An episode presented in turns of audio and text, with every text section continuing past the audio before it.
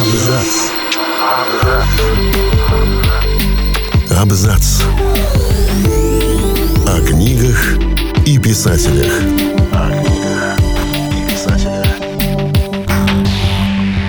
Всем привет, я Олег Булдаков, и сегодня я расскажу вам об игрушке из живого человека.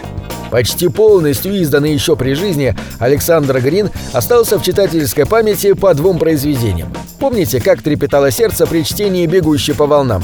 И как были очарованы молоденькой Анастасией Вертинской в экранизации «Алых парусов».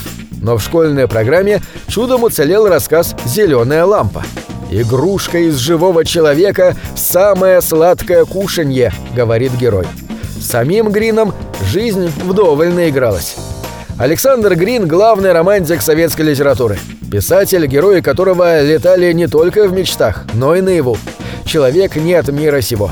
Душа старого Крыма, куда он с женой переехал в 1930-м и где обрел последний покой. Но вместе с тем вор, террорист, убийца-неудачник и алкоголик.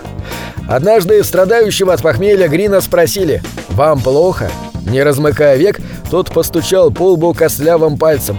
«Когда мне плохо, я ухожу сюда». Он жил грезами. Вот только грезы эти зачастую оборачивались кошмаром. С детства Саша Гриневский уходил в мир книжных фантазий. Читая «Путешествие Гулливера», мечтал о приключениях. Вот только жизнь жестоко смеялась над такими желаниями.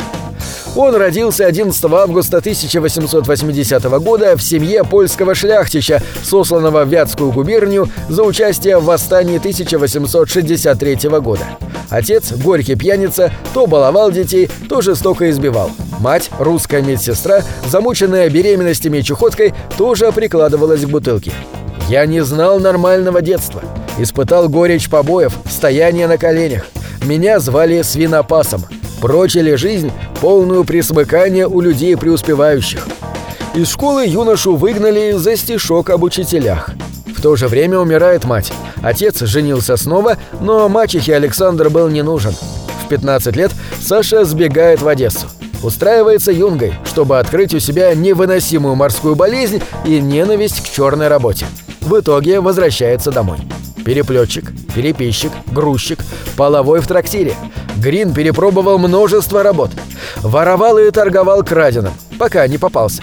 Первый в его жизни суд и чуть ли не единственный, когда вину не доказали. Сколько их будет дальше? Гауптвахта в армии, аресты за революционную деятельность, трибунал за контрреволюционную, когда его чуть не расстреляли. Тяжбы за гонорары окончательно разорят его перед смертью.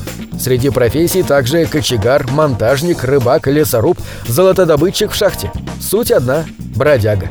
Весной 1902 года он подался в армию. Правда, из шести месяцев в полку три с половиной просидел в карцере.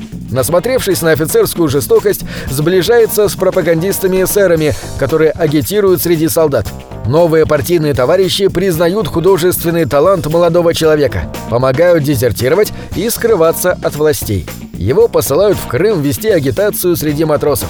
От эсеров Грин получил кличку «Долговязый» и оказался неоценимым подпольным работником, поскольку знал быт и психологию матросов и умел говорить с ними на их языке. В Севастополе он встретил первую настоящую любовь. Екатерина Бибергаль, потомственная и профессиональная революционерка, террористка, подпольная кличка Киска. В 1903 году Грин оказался под следствием в севастопольской тюрьме. В 2014 кстати, здесь открыли музей писателя. Трижды он пытался бежать. Писал первые рассказы, полные революционного пафоса. «Я жестокость отрицаю, но истребить, уничтожить врагов необходимо».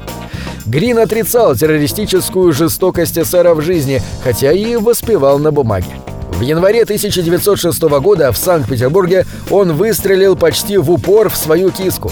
«Я знал, что не смогу убить ее, но и отступить тоже не мог. И выстрелил», — вспоминал он. Бебергаль выжила, но их отношения завершились. А Грина посадили в кресты. Арестанта Гриневского под видом невесты навещала Вера Абрамова. Дочь вороватого чиновника, химик по образованию и детская писательница, она сочувствовала революционерам. Она входила в подпольное общество «Красный крест», члены которого поддерживали политзаключенных. Для отвода глаз молодые целовались. Доцеловались до того, что Вера отправилась за Александром в ссылку в Архангельскую губернию. В 1911 году они обвенчались. Грин публикуется и получает гонорары, но с приходом легких денег он пристрастился к выпивке.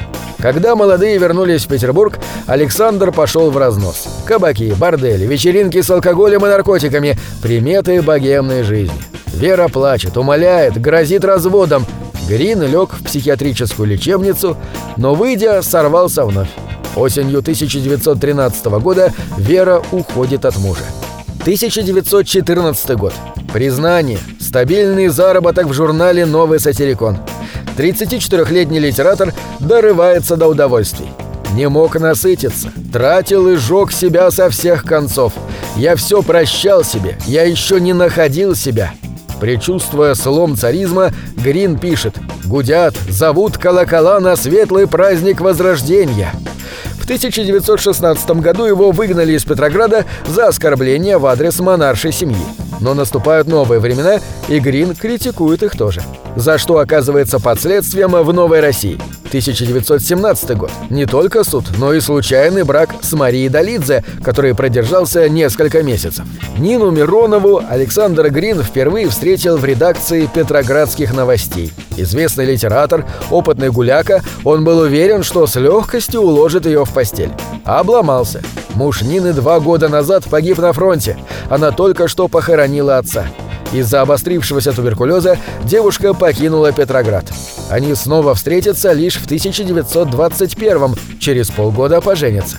В 1924 Грин издаст первый роман «Блистающий мир» о юноше Друде, который умеет летать.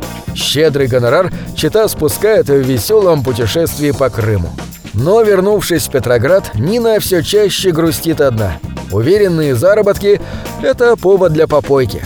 После очередного загула на лавочке в летнем саду Грин увидел сон о корабле с алыми парусами и прекрасную девушку. Открыл глаза, она сидела рядом. Видеть наяву то, что снится – опасный сигнал. Вера выдумывает у себя обострение чехотки и уводит мужа в солнечный Крым. Веселые 20-е Новой России сменяли суровые 30-е. Жизнь в Феодосии становится не по карману. Семья переезжает в Старый Крым, где Нина покупает крохотный дом-развалюху. 1932 год. Семья голодает. И 8 июля Грин умирает от рака и истощения. Но и это еще не все. Жена Грина Нина во время Великой Отечественной войны осталась в оккупированном Крыму с больной матерью. Имя вдовы известного писателя фашисты использовали для пропаганды. И это обернулось для нее десятью годами с конфискацией в лагере. Домик в Старом Крыму отошел первому секретарю райкома Леониду Иванову, который превратил его в курятник. Нина вернулась в Крым в 1956 -м. После смерти Сталина произведения Грина снова начали печатать. У вдовы появились деньги и мечта – отремонтировать дом и сделать музей. Она восстановила могилу матери и мужа. С трудом отбила сараюшку, за что взбешенный Иванов распустил слухи, что Нина в войну переливала кровь младенцев раненым фашистам. В завещании вдова Грина просила похоронить ее между могил мужа и матери – все тот же Иванов и здесь подгадил, не дав разрешения. Ночью 23 октября 1971 года, спустя год после смерти, друзья тайно перезахоронили гроб Нины рядом с ее любимыми людьми. В 1997 женщина была реабилитирована. На этом все. Читайте хорошие книги.